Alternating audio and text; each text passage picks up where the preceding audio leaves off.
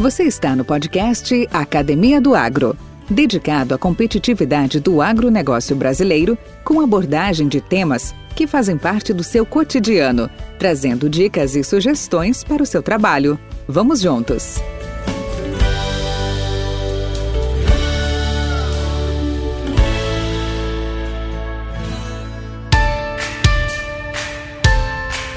Olá, amigos! Olá, colegas! Olá, grandes mentores! Olá, meus guias e gurus! Estamos hoje reunidos aqui para um momento especial, principalmente para mim, porque fui convocado, fui arrebanhado para fazer a minha entrevista com cada um de vocês junto à Academia do Agro, podcast dedicado à competitividade do agronegócio. Então, hoje eu vou ser a vítima, hoje eu vou ser a, o foco de atenção dos senhores, onde eu vou ter a maior satisfação e maior orgulho de compartilhar a minha trajetória, contar um pouco da minha história, da minha família e com pessoas extremamente importantes e, e de grande valor dentro da minha trajetória, da minha caminhada profissional. Um deles é um caboquinho chamado André Aguirre Ramos, que eu já tive o prazer de entrevistar aqui no podcast Academia do Agro, que isso foi ah, no início da, da, dos episódios, onde ele falou sobre tecnologia, consultoria. O André é consultor do setor agrícola, dando aí assistência e comandando é, milhares de hectares aqui no estado de Goiás e no estado de Minas. Também vou contar com a grande participação do meu guru Daniel Glatt, que nos, também nos primeiros episódios, no episódio número 4, comentou sobre o agro brasileiro e o seu futuro próximo principalmente no início dessa pandemia, nas principais avaliações das consequências da Covid e também o que poderia impactar junto ao mercado agrícola essa, essa, esse evento. E como eu não poderia também deixar de contar com um grande espelho, um grande parceiro, um grande colega, Francisco Hélito Sampaio, hoje residindo em Cuiabá, e eu tive o privilégio de tê-lo como um dos primeiros entrevistados do podcast Academia do Agro, que falou sobre o futuro que é uma consequência das escolhas que hoje nós fazemos e que definem o amanhã. E o Francisco hoje é gestor, capitaneia aí uma grande empresa na área de distribuição, na área de insumos agrícolas, de geração de trabalho com várias empresas que daqui a pouco nós queremos comentar com vocês com maiores detalhes. Podcast Academia do Agro. Beleza? Então, vamos à luta. Aqui está André, Daniel, Francisco e eu, Valdir, para uma entrevista. Com vocês, meus amigos. Beleza. Bom dia, meus amigos. Bom dia, Valdir. Bom dia, Chico. Bom dia, André. Bom dia. Primeiramente. Valdir, parabéns em nome de todos os teus colegas por esse brilhante trabalho do podcast Academia do Agro. Uma história, uma ideia super legal, super interessante a gente ouvir colegas de tantos anos de caminhada contar suas histórias, seus feitos, desfeitos, conquistas. E é muito legal ver tanta gente que trabalhou junto, tão bem, crescendo tanto. Então, barato esse teu trabalho, Valdir. Você está de parabéns. E hoje é a tua vez de contar um pouco a tua história, Valdir. Então eu vou começar querendo saber como é que o guri Valdirzinho, que nasceu ali em São Paulo, Santista, chegou ao grande Valdir Franzini, engenheiro agrônomo, respeitado, 64 anos, cidadão de Goiás. Conta um pouquinho aí, Valdir, usando a tua capacidade de síntese. Conta pra nós aí. André gosta. Essa, é, essa foi irônica. Você tem que bater no peito e tem que reconhecer. Síntese não é um dos meus maiores, das minhas maiores fortalezas, com certeza, né? Mas vamos tentar resumir esses 64 anos bem vividos, graças a Deus, num flash. E eu vou, eu vou tentar a, a organizar essa, esse passo a passo, vamos dizer assim, por períodos ou por décadas. E aí eu começaria na década de 50. Porra, mas década de 50 você nem tinha nascido. A década de 50 eu já tinha nascido, como outros aqui também já tinham nascido. Tá? Então eu quero começar pela década de 50 para dar um pouco da origem, da minha origem paterna, da minha origem materna. Meus pais são de Piracicaba, meu pai é de é, origem de Piracicaba, origem de família italiana, e que lá uh, iniciou-se toda a geração Franzini, vamos, vamos dizer assim, parte da geração Franzini, e que começou como colonos mais propriamente ditos, boia fria de, de cana-de-açúcar na região de Piracicaba. Para vocês terem uma ideia, o meu avô era porteiro, foi porteiro da Escola Agrícola de Piracicaba, conhecida também como Exalc. Isso na década de 40, na década de 50. E a família morava na colônia dos Morgantes, que fica atrás da Monte Alegre, que fica atrás da Exalc, e aonde, até hoje existe essa usina lá, e aí onde que trabalhavam uh, os Franzini, 11 irmãos, onde todos eles, cortador de cana, todos eles boia fria, todos eles na necessidade de, de sobrevivência da época. E só que parte deles, uh, inclusive meu pai, que era um dos caçulas, vieram para São Paulo para tentar sorte. Isso, isso ele tinha 17 anos, mais ou menos. Quando ele veio para São Paulo, se tornou, uh, fez um estudo na parte de trocador de rádio de válvula, na área, né? Rádio tipo Marconi que tinha na época, e conseguiu fazer, conseguiu um emprego dentro de uma metalurgia, numa fundição de aço. Papai, José Arlindo Franzini, 35 anos como metalúrgico, e inclusive contemporâneo do, de personagens conhecidos hoje aí da vida, né? Dos Luiz Inácios Lula da Silva e companhia. Não foi de trabalho, aliás, foi até foi grande contestador de, Lula na época, né? Mas ele trabalhou 32 anos, sendo dois terços desse trabalho, desse, desse período de vida dele, uh, trabalhando à noite. Eu não lembro de ter visto meu pai uma semana que não via para casa com um tipo de queimadura na perna, do braço, porque trabalhava na, na, na, boca de uma fundição, era uma coisa muito, muito pesada. E assim ele criou a família, a família Franzini, casou-se com a minha mãe, que é de origem de Marília, que também foi coletora de café na região de Marília, com da família Aguilera, e se casaram, vieram aqui em São Paulo. Minha mãe trabalhou numa tecelagem famosa de São Paulo, que era concorrente do Matarazzo, que era o Conde Crespi, a famosa uh, tecelagem Crespi. E ali casaram, formaram-se. Dali geraram três filhos. Eu sou o mais velho, tenho o Cláudio, que é do, do meio, e o Wagner, que é o irmão caçula e que tudo isso começou num bairro conhecido de São Paulo chamado Vila Ema. Ali foi a gênese. E ali eu nasci eh, através das mãos de uma parteira, Dona Mariquinha. Eu não conheci Dona Mariquinha, mas é interessante essa história porque ela também foi parteira da minha companheira, da Dona Rosane. Três anos depois, ela também fez o parto da, da minha sogra e nós então, ela que amarrou comigo, nosso, com certeza. É, é, uma coisa bastante interessante. Isso foi tudo, aconteceu isso na Moca. Então, a minha infância, é, bem rapidinho, ela, ela aconteceu na Moca, foi onde comecei a gostar de futebol, onde eu tentei jogar, mas não joguei lá, no Misto, que é um time de várzea que tem lá na, na região da, da Moca, onde eu participei da minha primeira corrida como, como garoto mesmo, como um garoto de 4, 5 anos, porque o meu, meu falecido avô, pai da minha mãe, sogro do meu pai, ele tinha um boteco, um secos e molhado, numa rua chamada São Pompônio, e que todo final de ano, nessa época agora, antes da corrida São Silvestre, eles faziam a corrida de São Pompônio, onde só os velhos e os acima de 30, 40 anos podiam correr. E a gente, como criança, ia atrás também né, dessa, dessa corrida. E a rua parecia um. Parecia não, é um tipo uma ferradura, dá cerca do quê? De 700 metros, nem isso, 600 metros. Mas era, foi a primeira, vamos chamar as minhas primeiras iniciativas, né? Como esportista. Dali, uh, parti para minha. Nós já estamos na década de 60, nós chegamos na década de 70, aonde eu participei mais ativamente da Moca, aonde conheci a Rosane, aonde aprendi e desaprendi acordeon, da onde eu fiz meu primeiro curso de mecanografia, para quem não conhece, é datilografia, tem diploma de datilografia até hoje. É. Né? Uh, fiz minhas primeiras aulas de judô, tive como uma minha primeira professora oficial, a dona Eva, aonde ela me fez ajoelhar em grãos de milho, aonde eu tomava reguada na cabeça, aonde eu tinha marcas de beliscão no braço, e ela fazia o quê? ela era professora de admissão, porque eu saí do primário para poder entrar na, no ginásio, nós tínhamos que fazer a quinta série, que era a tal de prova de admissão para poder entrar no ginásio. Depois disso, eu me formei como colégio sempre colégios de ensino público.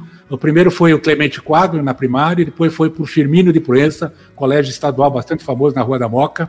De lá, eu fiz meu primeiro curso de inglês, que até hoje nunca aprendi, foi no Transworld Teaching, ficava na Praça da Sé. Foi ano que eu fiz meu primeiro curso de inglês. Tive meu primeiro emprego na Maringá Tour, que fica na confluência da Avenida, da Avenida Ipiranga com a Avenida São João, se alguém já ouviu falar, tá?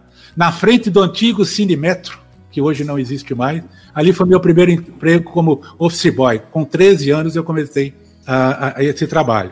Depois disso eu entrei no escritório de contabilidade como também estafeta, como também uh, office boy. Desse escritório de contabilidade, eu fui trabalhar numa cerealista. Aí foi meu primeiro contato mais forte com a área agrícola, que eram uns, uns libaneses, Nabil Seman Abdul Massi e Filemão Seman Abdul Massi.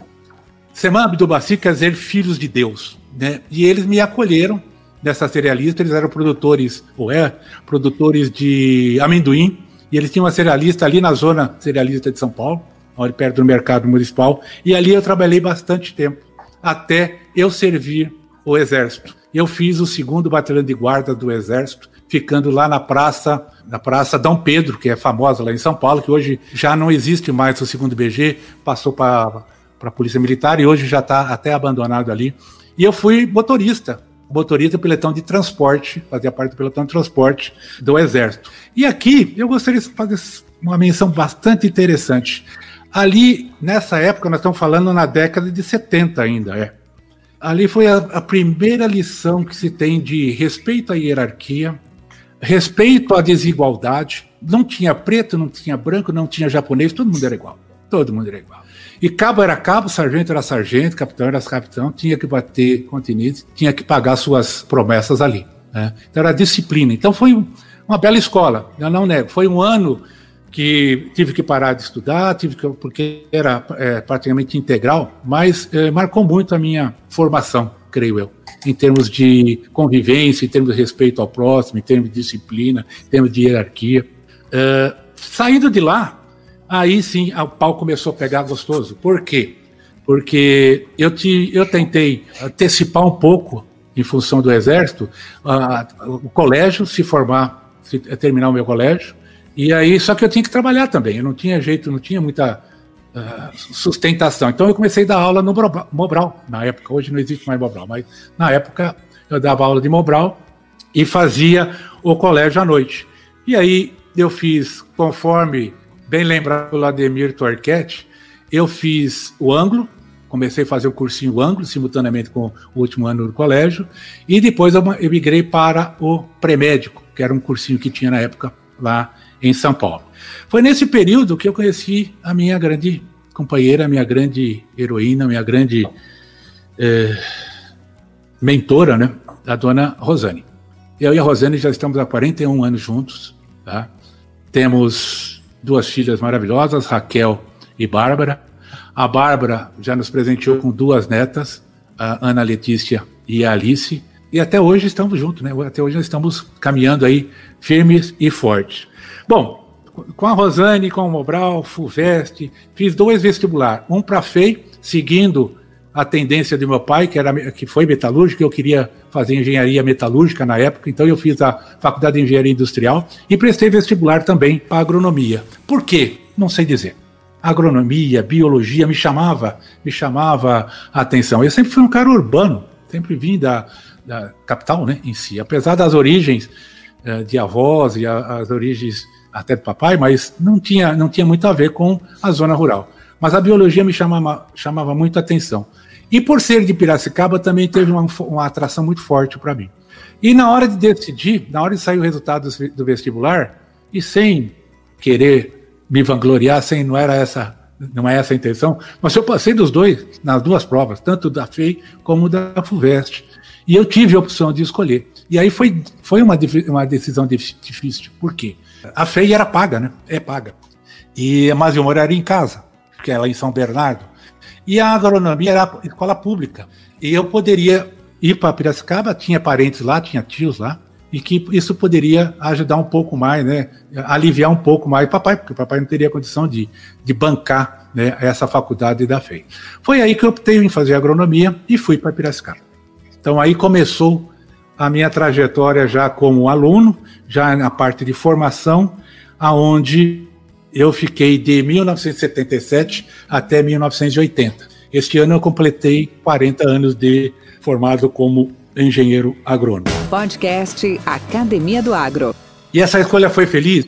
Cara, das mais felizes, das mais felizes. Por quê? Porque, primeiro, pela questão eclética que é a nossa, é a nossa profissão, é a nossa capacitação. Aqui você abre, se, você se abre esse horizonte para vocês em várias vertentes, seja na área de informática, na área de ciências exatas, na área de engenharia, na área biológica, na área de pesquisa. Então, ela é muito ampla. Tá? E isso aí foi uma atração muito grande para mim. Talvez isso até permeou muito a minha atuação profissional, que nós vamos comentar rapidamente daqui a pouco. Em ter, em ter sempre muita curiosidade por várias, vários segmentos, vários setores, vamos chamar assim, da, do setor agrícola, do setor agronômico. Fui para Piracicaba, me tornei agrônomo, e aí vamos entrar um pouquinho na, na minha vida profissional. Lá, uh, lá eu me, me formei casei, né, também, morei em Campinas e de Campinas, o meu primeiro emprego foi na Maná. Trabalhei 10 anos na Maná. Aqui acho que vale um resuminho. Uh, hoje eu estou em Goiânia, são sete anos que eu estou em Goiânia. Antes disso foram oito anos em Santa Cruz do Sul. Um pouco antes foram 20 anos em Rio Verde. Um pouco antes, além, foram seis anos em Campinas. Profissionalmente, 10 anos na Maná, 25 anos na Pioneer, cinco anos como consultoria de gestão e atualmente eu sou consultor, tenho a consultoria em gestão, tenho, sou host do podcast, sou pequeno produtor rural, cachaceiro, tenho uma, uma incorporadora e nas horas vagas ainda gosto de assistir meus filmes da Netflix e gosto de assistir meu futebol, principalmente quando o Santos joga. Na Maná foram 10 anos, cinco anos em Campinas, depois eu fui para Rio Verde e lá fiquei cinco anos. Na Pioneer foram 25 anos, como eu já citei. 10 anos em Rio Verde, como gestor, já como gerente regional, onde eu tive a oportunidade de conviver com André, conviver com Daniel, conviver com Chico, com Cacheta, com Barão, com tantos, tantos, tantos outros amigos e personagens. Depois desses 10 anos, saí da Pioneer e me transformei, dentro da Pioneer, um rap comercial, que foram cinco anos de atividade como representante comercial. Nessa oportunidade, eu comecei a plantar um pouco.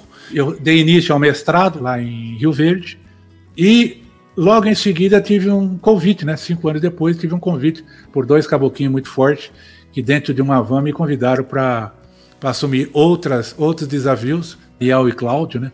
Na época me convidando para voltar à empresa já na área mais mais corporativa, mais na área de criação, mais na área de marketing, foi quando eu fui para Santa Cruz. Em Santa Cruz foram sete anos. Passei pelo marketing durante dois, três anos, trabalhei em novos negócios, trabalhei com. Tive o grande prazer de, de participar do projeto Biogene, juntamente com toda a equipe, juntamente com todos vocês. Ministrei, trabalhei um bom tempo aí assumindo a, o bastão do, do Chico na área de treinamento comercial e depois desse, desse período. Valdir, Pois não. Pode Valdir, mas vamos falar assim: do que foi do planejado? Você tinha, desde a época que a dona Terezinha te pôs ajoelhado no milho, você já não começou a olhar lá, mas essa peneira desse milho é muito ruim, você não, che... não, não lembrava, você não poderia estimar que você poderia trabalhar numa área de sementes? O que, que tem do planejado desde o começo? É a pergunta ah, que se faz para as empresas. Foi plane... Qual é a diferença entre o planejado e o realizado? É. Planejado não teve. É. Não, não teve. Ao sabor sem lente, sem documento, ao sabor da brisa, ao sabor da, das tendências. Não houve nenhum planejamento para isso. Não. Desde a época de formação. O que houve foi atrativos que vieram acontecendo. Né? Como eu disse, uh, o que, que me levou a fazer agronomia? Me levou o, o, um gosto pela biologia, é verdade, tá? Uh, um link, um link emotivo por, por Piracicaba, tanto é que eu escolhi fazer Exalc quando eu fiz a opção na FUVEST, né? Mas nada quanto à profissão em si, nada quanto à, à atividade em si. A partir do momento que eu cheguei lá e comecei a, a, a desenvolver conhecimento, participar das aulas, conhecer a estrutura, isso aí começou a me atrair de forma muito mais, muito mais impactante, muito mais forte. Agora, planejar, não, daqui eu quero, eu quero virar um pesquisador, daqui eu quero virar produtor rural, não, não tive. Do início, não. Foi à medida do tempo que foi acontecendo. Roger, deixa eu, é isso, deixa eu te fazer uma André, pergunta. Não sei se eu respondi. Pois não. Sim. Tem uma, tem uma coisa que me chamou bastante atenção. Você Manda. é um cara com uma história, uma, uma história profissional vitoriosa. Né? Na agronomia, você passou por duas grandes empresas, montou uma consultoria, produtor rural. Se você fosse começar uma nova profissão hoje, você faria novamente agronomia?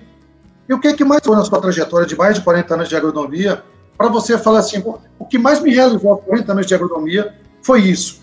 O que é que marcou os 40 anos que te fez um profissional feliz em realidade em agronomia? A abertura, a abrangência das matérias, a oportunidade Chico, de com Entender. O Chico, é assim, ó, é, você, ah, você mesmo já usou seus treinamentos e outros colegas aqui com certeza já usaram isso, a, a, aquela analogia, aquela metáfora, vamos chamar assim, em relação à esponja, sabe? Que a, a, a, a gente tem que ser muito mais esponja para adquirir conhecimento e absorver novos, novos ensinamentos. E esse tipo de caminhada que, que eu percorri juntamente com vocês, me permitiu muito essa questão de, de adquirir novos conhecimentos, de adquirir coisas novas.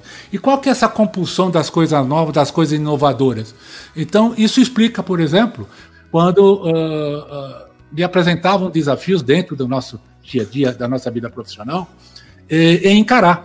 Eu estava trabalhando como gestor, como gerente regional de uma grande empresa que foi Maná, e depois foi com a Pioneer, e de repente eu me apaixonei, bem honesto, com aquilo que eu via junto aos representantes comerciais, aquilo que eles emanavam em termos de, de, de reconhecimento, em termos de trabalho, de aquisição de, de, de de prática, de conhecimento agronômico, conhecimento técnico. E eu, como gerente, já tinha, com 20 anos de estrada, vamos pensar assim, eu já tinha conhecimento de gestão, de organização, de trabalhar com metas, de trabalhar com objetivos, de planilhar, de fazer metas, mas aquilo começou a me atrair muito. E eu tive a opção de ganhar dinheiro também, diga-se de passagem, claro, de transformar claro. em representante comercial.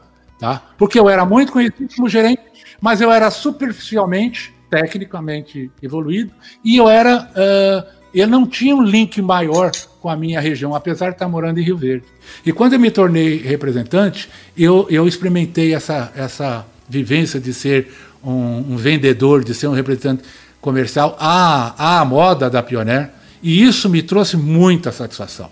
Porque aquilo que era superficialmente conhecido, eu comecei a ter link muito mais forte com os meus clientes, com os meus amigos. Vários produtores hoje são grandes, grandes, como é de vocês também passaram por isso, que eu tenho até hoje guardado na minha, no, meu, no, meu, no meu arcabouço aqui de, de amizades. Uh, isso me permitiu ter liberdade de me aprofundar em estudos, tanto é que eu comecei a fazer um mestrado lá na, na, na antiga Exucarve, né, hoje, como é que chama hoje? Esqueci o nome da faculdade lá, é é. Lá de Rio Verde mudou o nome, não é faz Urv mais, tem outro nome. Unirv, hoje é Unirv. Então, me dediquei a isso, comecei a plantar, sabe? Opa, tanto. É, uma coisa é você mandar fazer, outra coisa é você fazer, você a, aprender fazendo, errar, né? apanhar fazendo. Então, isso também foi muito gratificante para mim. E chegou num determinado período que vem mais um desafio. O Daniel é testemunho, o Peixoto é testemunho de que, olha, cara, estão precisando de você para o marketing. Até eu falei para o Daniel, cara, mas estão loucos, cara. Eu, eu, marketing, não tenho preparo nisso, eu nunca estudei marketing. Não, mas você é um cara que faz, você é um cara que usa bem os seus argumentos e tal, nós estamos precisando de um cara técnico lá, você tem essa verve técnica. E fui eu lá para o desafio de uh, uh, retornar à empresa, agora na parte corporativa, muito mais intensa, né, diga de passagem, e assumir lá juntamente com a demais equipe, ao departamento de marketing, que foi uma outra experiência espetacular. Você conhecer o web, você conhecer é, publicidade, você conhecer artigos técnicos dentro desse, desse esquema que foi que, que, que a Pioneer tinha, tá? É, foi, foi maravilhoso. Isso é tudo aprendizagem. E eu fui adquirindo muito isso. Pois não, Daniel. Pode e complementando essa pergunta, em toda essa trajetória, aos 64 anos, olhando para trás, qual foi o momento de maior plenitude profissional? Qual foi o momento que você se sentiu mais produtivo, uh, colaborando, operando bem, jogando o seu melhor futebol? Em que momento você se sentiu mais realizado profissionalmente? Falei que ia fazer pergunta difícil. Daniel, se eu te falar, se eu te falar que eu sempre, eu sempre me senti um jogador muito útil pro time. Verdade. E, e, eu, não sei, eu não sei te dizer que campeonato que foi. Se foi no, no, no estadual, se foi no nacional, se foi na Libertadores. Eu sempre me senti muito útil pro. Valdir, e você tem uma, uma passagem mim, muito boa que reflete isso aí. Pode Muitas falar. das vezes, quando nós trabalhávamos na Regional 4, e tinha um problema insolúvel. E eu, preocupado, chegava na sua casa lá, falei, Valdir, como é que nós vamos resolver isso? você simplesmente falava o seguinte, professor André, o que não tem solução, solucionado está. E a gente ia para frente. eu achava muito interessante. Pô, mas a gente não combinou, não. A gente não combinou, não, mas eu vou emendar a pergunta do Daniel com a pergunta do André. Eu conheci poucas pessoas na minha trajetória de vida que raríssimas vezes eu vi triste. Eu não lembro de ter visto o Valdir um cara triste. Eu não ou reclamando. Visto... Ou reclamando. É. é. Eu queria perguntar, Valdir, de onde vem, da onde vem essa sua força? Porque você é um cara, você é um político, um cara prestativo, um cara proativo. Você recebe muito bem as pessoas na sua casa e o André deu um exemplo legal, né? O Daniel perguntou da plenitude, perguntou de problemas e você sempre com uma, uma postura muito proativa, muito positiva. De onde vem essa força? De onde você tira energia, cara, inspiração? Eu não tenho uma resposta clara sobre isso. De onde vem essa força? Eu, eu, eu diria, uh, eu diria assim, ó eu sou muito afeto, eu sou muito afeto à leitura. Não me entendo um cara religioso, mas eu me entendo um cara de muita fé. Eu me entendo com um cara realmente positivista. Eu até, de repente, até otimista, né? Demais, nós já até discutimos isso, né, já, Chico, em termos de otimismo. É, é. Lembrando Ariano Suassuna. Ariano Suassuna né? falava muito sobre isso. E, então, assim, é, é uma formação, talvez, do meu pai. Meu pai pessoa muito forte, muito de, de opinião muito muito rígida, com bastante disciplina, mas também não era cara de reclamar, não. Não era cara de, de, de, de baixar a cabeça. Uh, eu acho que talvez seja um, uma boa herança da família, viu, Daniel e André e Francisco, tá? Ter essa, essa predisposição, essa boa disposição para as coisas. Agora, só complementando a questão do o, aonde que eu me senti na plenitude, Ó, bem sincero, bem sincero, como, como sempre fui. É, o período que eu passei em Santa Cruz do Sul, para mim, talvez foi um dos mais, mais locupretantes, né? existe essa palavra? Que eu me senti eu mais, conheço, mais assim, ponderado. Então, eu também não conheço. Traduz, traduz para o nosso público. Davi, oh, Vou ter uma outra questão depois. Você sabe. Você sabe. Ah, peraí. Eu vou traduzir para você. Que, o, o, André, é, o André é quase goiano. O André é quase goiano. O que, que é supitar? Não, supitar é evoluir, que que é explodir, passar. Mas, mas, é, eu não sei essa passagem desse verbo aí. Supitar é quando, por exemplo, você ferve o leite e o leite supita. Ele derrama, ele transborda. Locupretar ah. é supitar, é transbordar, é ah. se, ah. se superar em, em, em, nas expectativas sabe? Isso é se lucupletar. Sabe aquela hora que você está com vontade de comer doce, você, aí de, você, de vez você comer um, um pedacinho de um pudim de leite, você come o pudim inteiro, aí você está se loucupletando, entendeu? É, é, mais ou menos isso. Pode, você é conhecido então, esse Cruz foi muito. Da onde você tirou isso também? eu não conhecia essa palavra. Cara, a gente tá aqui para contribuir com a cultura de vocês, sem problema. Mas. Quem sou eu? Quem sou eu? Esse período, esse período esse período de Santa Cruz foi muito legal por conta assim, porque foram muitas coisas acontecendo ao mesmo tempo. Foi, foi todas as ações de marketing, foi todas as ações da, da, da criação de uma nova marca, foi a, a, a, cara, aquilo foi muito forte, a questão dos novos negócios com, a, com, com o engate, que nós trabalhamos fortemente. eh, foi tudo experiência, que, que o treinamento comercial que a gente começou a levar. Então, esse relacionamento, esse interrelacionamento com vários setores, com, com brigas, inclusive, né, com conflitos naturais do processo, para mim foi muito, muito, muito. Eu me senti bastante bastante ativo e quem estava contribuindo bastante, creio, creio eu que estava, né? E isso, uh, sem dizer também o local. Uh, o Chico chegou, chegou, ficou muito pouco tempo lá, né, Chico? Você ficou o quê? Um ano? Um ano e meio? Dois anos. Santa dois Cruz? anos. Ah. Dois anos. É, eu fiquei, eu, eu Rosana, ficamos de sete a oito anos ali. E foi um período muito bacana para a família também, pela amizade feita lá, pelo relacionamento feito e por tanto esse trabalho que a gente desenvolveu ali. Foi realmente um período muito, muito bacana. E aí viemos para Goiânia, aí uma nova fase, né, uma, uma nova etapa. Viemos por opção, eu tive essa opção, ficava em Santa Cruz ou vinha para para Goiânia. Até nos, nos sugeriram Goiânia também, até por já ter trabalhado aqui, aquela coisa toda. Mas eu optei pela biogênica por ter sido cria nossa, por ser uh, entender que tinha um, um, futuro legal essa, essa, essa iniciativa, viemos como gestor da marca. Só que esse período que nós viemos para Goiânia, ele passou por algumas alterações né, de, de, de, de ordem, não vou dizer global, mas pelo menos dentro, do, dentro da nossa empresa, muito forte. Então, os adventos que, se, que surgiram fizeram que a empresa tivesse mudança, né? Tiver que mudar, mudar, mudar rumo, mudar paradigma, fazer um, não vou dizer um downsizing, né? Mas fazer uma reorganização aonde, mas que a gente passou, foi bastante, foi bastante sofrível. Saiu, o André passou por isso também. É, eu passei com a Biogênese, até por ser uma marca menor em relação à Biogênese, muito forte em relação a isso. Se perdeu o foco, né, em termos de na, na parte de produção de na parte genética, na produção de, de híbridos, a parte comercial a gente era da murro em ponta de faca, realmente era muito mais difícil. E, e também aí a questão da soja, né, que afetou muito a, a companhia naquele período, essa transição que ela passou. E foi daí então que viemos para a nova etapa. E nós estamos agora, vamos chamar aqui a década de. Vamos chamar a década de 20, né? Terminando, aliás, a década de 20. Nós estamos entrando agora para a segunda década, né? Já estamos para 21. E que o futuro a Deus pertence, como diria já o Chico, e que eu estou muito animado.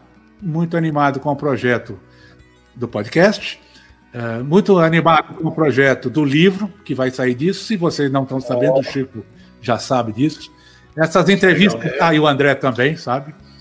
É, que eu quero, eu quero agora é, construir, é, desenvolver, de, em cima dessas 40, 50 entrevistas que nós já temos pronta, e fazer um, uma academia do agro book aí, com as personalidades do agro, onde os senhores estarão inclusos. Legal, Vai dar uma... O André quer fazer da... a pergunta, eu quero fazer um comentário. Da onde surgiu a ideia de fazer essa coletânea, de criar o podcast, Valdir? Todo homem tem aquele sonho famoso, né? Nasce, envolve, namora, fica bobo, casa, aí sonha em ter o primeiro filho, sonha em ter a primeira casa, aí depois quer, quer ter o melhor emprego, comprar o primeiro carro, e assim vai a vida. Aí ele quer plantar uma árvore e depois escrever um livro. Vamos dizer que ao escrever um livro, depois de toda essa caminhada com tantos aspectos, tantas histórias, eu tinha comigo, acho que todos nós temos isso, né? É, escrever escrever, já escrevemos muito, tem muitos artigos escritos, temos, temos TCC escritos, temos dissertações feitas, mas não é a mesma coisa de um livro. Então, o livro pode ser uma ficção, pode ser a sua história, pode ser uma biografia, pode ser um testemunhal, pode ser o que for. Mas é, é, eu nunca tirei esse sonho do, da gaveta. É, é, tirei meu livro da gaveta. E quando eu comecei a pensar nisso, uh, e que eu estava nessas viagens malucas de, via de, de ia para o Mato Grosso, voltava do Mato Grosso para cá e tal, e eu ficava pensando, cara, como é que vamos fazer? Eu tenho que começar a pegar minhas agendas, como todos vocês devem ter, né? Guardadinha aqui, começar a dar uma folheada nessas agendas, capturar alguns fatos e começar a escrever. E eu nunca tive coragem de tirar esses livros da gaveta. E aí surgiu a ideia do podcast, porque eu comecei a, a, a usar esse, esse formato nessas viagens. E aí eu falei, poxa, mas por que, que eu não posso transformar esses episódios, essas histórias tão bacanas, né? Essas experiências tão bacanas, e por isso num livro. Né? Foi aí que surgiu a ideia, e aí tá conversando com o Francisco no início, falei, Francisco, tá, tá juntando a fome com a vontade de comer. A primeira coisa que ele falou para mim foi essa, depois da entrevista, né, Chico? Cara, nós precisamos é. fazer disso aqui um case, nós vamos fazer isso aqui, o livro, isso aqui é muito bacana, principalmente que quando na, na, na atividade mais forte junto ao grupo dos ex-pioner, é, eu via que o pessoal, ali tem muito conhecimento, ali tem muito café no bule, com todos eles. Todos eles têm as suas experiências, como tem vários profissionais do mercado que têm essa experiência. E ali eu via que aquela troca de figurinha, troca de impressão, troca de conhecimento, por que não levar isso de uma forma um pouco mais, mais profunda, um pouco mais abrangente? Foi daí que surgiu também a, a, a influência para fazer o podcast. Podcast Academia do Agro. Eu queria fazer só um comentário para você uh, da minha observação da Olá. tua carreira profissional, uh, porque eu passei 25 anos trabalhando contigo na mesma empresa. Para mim, você é o maior formador de equipe que passou na Pioneer. Você, com certeza, foi o gerente da regional mais forte da Pioneer, que, dos, tempos, dos nossos tempos de Pioneer, que era a Regional 4, e 6, em algum momento foi a 6, depois a 4, ou vice-versa. Você foi um cara que botou no mesmo time de representantes pessoas do calibre de um de um Grespan, de um Julinho Busato, de um Cacheta, de um Toneto, de um José Roberto Assi, de uma fortíssima dupla chamada Itabajara e Carlos Maier em Rio Verde. Então, a grande imagem que eu tenho de você, Valdir, é de um excelente, o melhor que eu conheci na Pioneer, formador de equipes. E fico meu parabéns aí por isso. Legal. O... Eu queria aproveitar aqui, o Valdir. Eu, eu, eu lembro que em 1999, quando eu fui convidado a ser gerente, eu lembro que eu participei da primeira convenção, assim, já como gerente, e eu lembro que o Valdir era gerente da Regional 4 e levou toda a equipe uma camisa da Regional. Puta, eu achei aquilo fantástico. Tava todo mundo abraçado, todo mundo sentava para almoçar. Eu me inspirei nisso também. Eu, eu, eu divido esse com o Daniel, ratifico isso aí. Eu queria fazer uma pergunta aí para você. Assim, se você voltasse hoje na, você voltasse hoje lá em Piracicaba, 41 anos depois, é isso, né, formado, e você tivesse que dar um conselho para os jovens que estão no último ano de economia, que vão ingressar no mercado de trabalho, porque você tem uma trajetória bacana, cara. Você passou por biotecnologia, você passou por treinamento, passou pela área comercial, passou pelo marketing, né? Experiência muito ampla. E quando o cara está se formando, ele tem muitas dúvidas. Que conselho você daria para a turma de formando da faculdade que te formou? No último ano, tem um grupo lá de, sei lá, 60, 80 formandos. Você teria que dar um conselho, dar uma dica. O que, é que você daria ao longo desses seus 40 anos de formado aí? Cara, eu, eu diria o seguinte: vá, vá à luta, vê, vê a coisa que mais te atrai, mergulhe de cabeça. Seja, tenha a humildade de você começar, começar do zero. Eu sempre dizia para os meus uh, antigos ATs, hoje chamam AT, né? Os nossos auxiliares, quando nós começamos a contratar auxiliares, que se eu tivesse, quando formado, uh, informação ou saindo para o mundo do trabalho profissional, a oportunidade de um, de um veterano, de um profissional já pleno, me convidar para ser seu auxiliar, para bater estaca, para acompanhar as conversas, para visitar cliente, eu faria de graça com o maior prazer, hoje, diante daquilo que eu já já passei o que eu já fiz. Então aproveite essa oportunidade, aproveite esse conhecimento e encoste. Se você tiver a condição mínima de ficar ao lado dele, absorvendo esse conhecimento, você vai se transformar num bom profissional. Então o principal conselho seria esse, Chico. Eu digo assim, cara, mergulha de cabeça, tenha a humildade de, de de pisar no barro, de, de, de, fazer o que tem que ser feito, começar de baixo. Não é, não é tipo, a gente fala assim, não é querer chegar e sentar na janelinha, né? Entrar no ônibus e ser o primeiro a chegar, ficar na janelinha. Não é bem por aí. Mas assim, de ter humildade e vontade de, de crescer. Pois não, André. Bom dia. Nesses 40 podcasts, né? Você entrevistou pessoas vencedoras aí de todos os departamentos, que apesar de ser uma empresa de semente, a Pioneer praticamente ela contemporizou esse, a evolução do agro. O que, que você pode identificar nessas 40 entrevistas, algum ponto comum entre as pessoas que você entrevistou? Ninguém começou em berço esplêndido. Ninguém começou com a vida ganha, todos de origem humilde, todos de famílias batalhadoras, todos trazendo atitudes e, e, e a, a, comportamentos eh, da sua família, como respeito aos mais velhos, respeito à hierarquia, humildade, perseverança, persistência, proatividade, iniciativa. Todos eles, todos, em um determinado momento, tiveram essa, essa linha uniforme.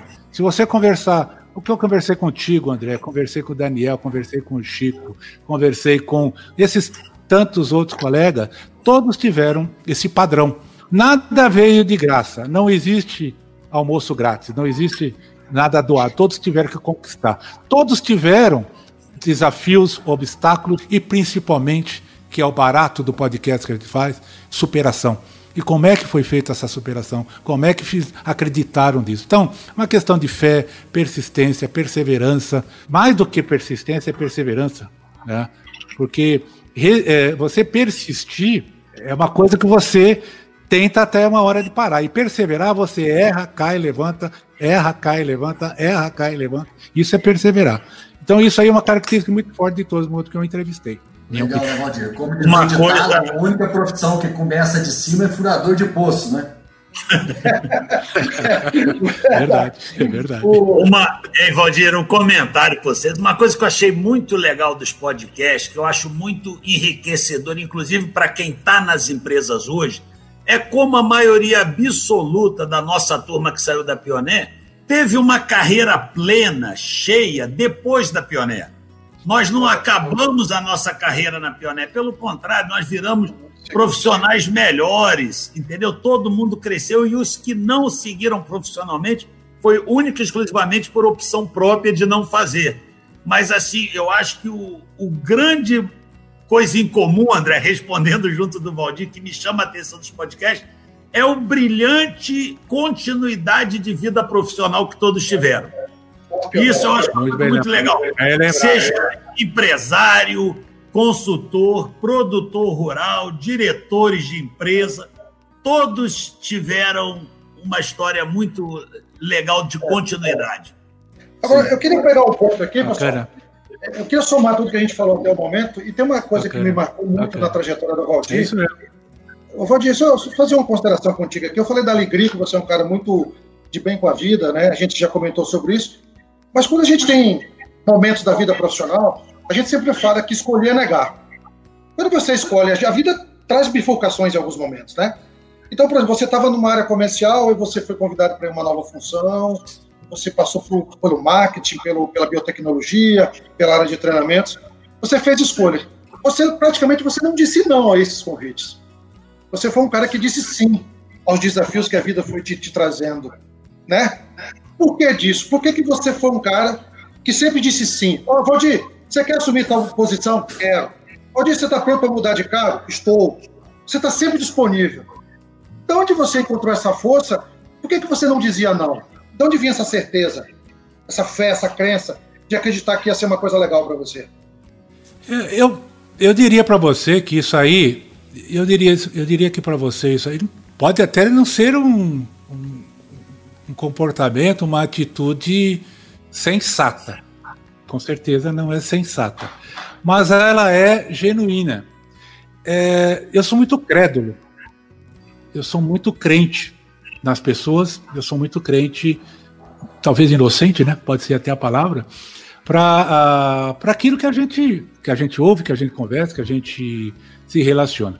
E quando, por exemplo, você tem uma proposta de de trabalho, você tem uma, uma proposta com um novo desafio, para uma mudança, isso depende muito de quem vem. Depende muito de quem te oferece isso daí. Tá? Então, eu nunca tive. Não vejo por que eu tinha que dar uma negativa para alguém que ia, uh, ia, ia, me confrontava, e não era aquilo que eu queria. Entendeu? Então, quando eu tive o convite de sair da, da Maná, por exemplo, para ir para a Pioneer, é, eu, eu, eu, coloquei minhas condições, é óbvio que eu, eu negociei algumas coisas, mas uh, foi muito em cima de um, de um Busanello que eu conhecia, em cima de um Ferrari que eu conhecia, que foram os caras que me indicaram para aquilo lá.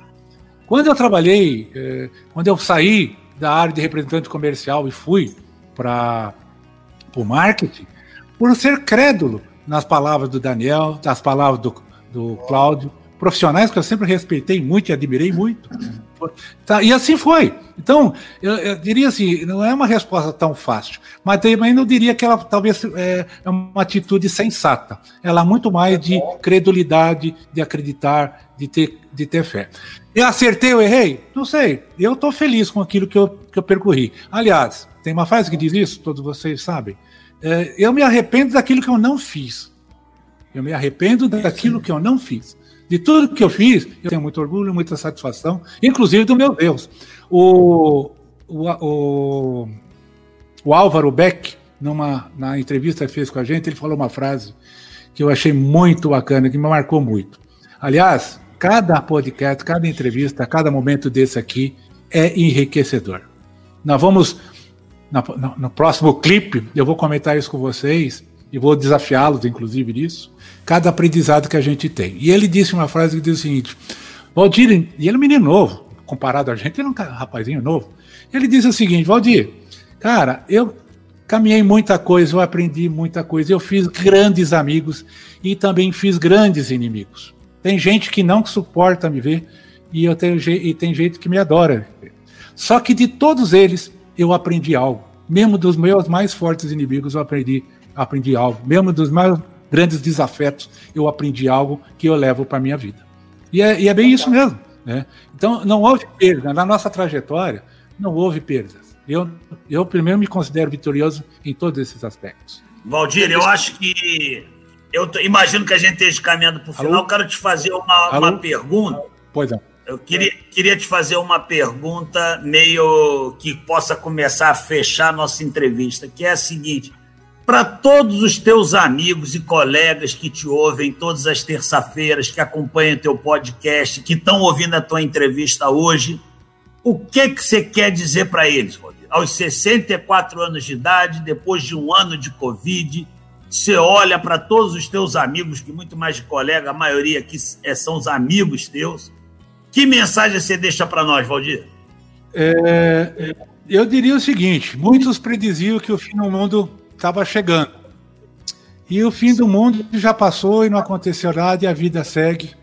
Eu acho que todos nós temos que manter manter a, a o sorriso no, no boca, na boca, o brilho nos olhos, faca nos dentes e seguir a nossa caminhada com bastante tranquilidade, com bastante serenidade, eh, que inclusive é o que eu quero, o que eu quero e estou fazendo no topo dos meus 64 anos.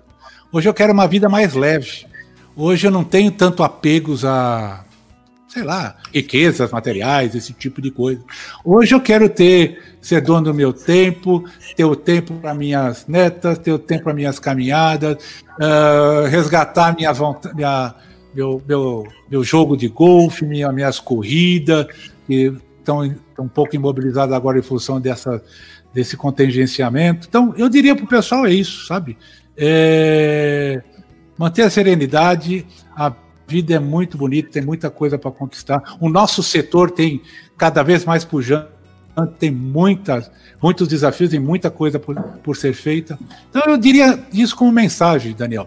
Não sei se, se ela é plena, se ela é inspiradora, mas assim, brilho nos olhos, faca nos dentes, caminhada serena e faça a sua vida ficar mais leve. Bonito. Bonito mesmo. Chico e André querem fazer. E aí, pessoal? Vocês... Eu achei que eu ia ser funcionado aqui, cara. Quer falar, André? Pode falar, depois eu falo, pode falar. Ah, viu? Mas é, é às vezes o, o, tempo e a conversa tomam outro rumo, né? Mas o Walter, você tem, você tem a, a sina nossa de carregar o sobrenome da Pioneer, né? E o que foi você, depois que saiu da empresa, ter chamado Valdir da Pioneer e depois virado Valdir Franzini nos processos de consultoria? Que, que, qual o peso disso aí para você? O que, que, você acha, Valdir? Cara, assim, é, para mim, não, não pesa. Eu acho que só, só valoriza. Não tem, não vejo, não vejo que seja algo depreciativo. Como eu também tinha o Valdir da Maná, o Valdir da Pioneer, hoje tem o Valdir do podcast, tem o Valdir da, do, dos amigos mais próximos da Cachaça São Tomás. Tem, não, é, eu não vejo que seja depreciativo, muito pelo contrário. É, não, não. não. É, sempre você ter, é, ter algo. Uh, assim, eu, eu, fico, fico feliz até. Não tenho, não tenho maior rejeição. É isso, André, que você queria ouvir? É isso. É, eu acho que foi muito, Oi, muito bacana.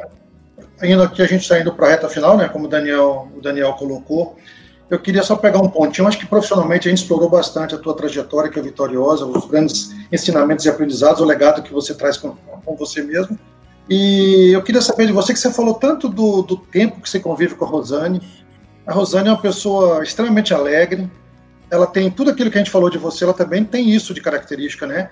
Uma pessoa extremamente aí bem-humorada, receptiva, uma pessoa sempre otimista, né? O que, que a Rosane representa na, na, tua vida ao longo desse tempo todo de formado, o tempo que você é, se, se, conheceu ela ainda pós-faculdade, pelo que eu entendi, né, Valdir? Qual é a importância da Rosane na tua vida? Muita gente chama a sua esposa de cara metade. A Rosane é meu três quartos. Ela. É, não, é fato, é fato. Dizer qualquer coisa contrária, ela é meu suporte, ela é meu abrigo, ela é minha confidente, ela é minha cúmplice, ela é apoiadora mesmo nas decisões equivocadas que eventualmente a gente possa ter tomado. Ela é companheira, cara, companheira. Essa vida nossa de andar por esse, esse mundo afora aí, batendo perna. Eu fiz 14, acho que 15 mudanças nessa minha trajetória profissional, você sair de um estado, largar tudo para trás. E ela também sempre trabalhando, né? Sempre na caixa, agora já se aposentou também na caixa. Mas assim, é, qualquer qualquer uh, adjetivo maior que eu possa colocar aqui, eu estou sendo ainda estou sendo injusto com ela, porque realmente tenho tenho é, paixão, um grande amor por ela, um grande respeito por ela. É minha é minha parceira, é minha parceira. Pode acabar amanhã, a gente não, também não sabe o que, que o dia de amanhã nos traz. Mas, olha, são 40 anos que. Nos emocionou. Uma caminhada muito bacana. Muito Nos bonito. emocionou. Bonito, bonito. E foi espontâneo. Só tenho elogios. Só tenho elogios. Que Deus abençoe vocês. Bonita a resposta e a história de vocês mostra que o que você falou é verdade mesmo. E a Rosane é aquelas pessoas que a gente quer estar perto, né? Pessoa bem-humorada, uma pessoa alta astral, sempre receptiva, pra sempre para cima, pau para toda obra, não tem tempo ruim com ela. É, são pessoas que contagiam e a gente, ao longo da vida, a é idade vai chegando, a gente vai se tornando mais seletivo, né, cara? A gente quer conviver com gente assim, é com gente alto astral, né? Imagina você que convive com ela no dia a dia. Então, parabéns aí pela sua história profissional, familiar, né? Poxa, bacana, Valdir. A gente tem muito a agradecer a você, cara.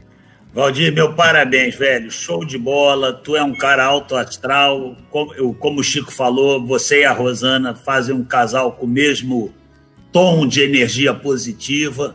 Muito legal. Esse trabalho que você fez do podcast, até para trazer todos os amigos da Pioné de volta, ouvir as histórias de todo mundo, uma coisa muito bonita. Então, Valdir, parabénsão para você e um grande 2021 para você, Rosana, filhas e netas. Valeu, turma. Valeu. Muito obrigado. Feliz 2021 para todos nós. E tamo junto. Tem muita coisa aí pela frente para fazermos juntos. Tá bom? Até mais. Beleza. Um abraço para todo mundo aí, gente. Valeu. Com temas expressivos e dinâmicos, esse intercâmbio semanal visa oferecer um melhor desenvolvimento em suas habilidades profissionais e nas atividades e práticas do seu cotidiano. Somos da Academia do Agro o podcast para todos aqueles apaixonados pelo agronegócio. Te aguardamos no próximo episódio. Até lá!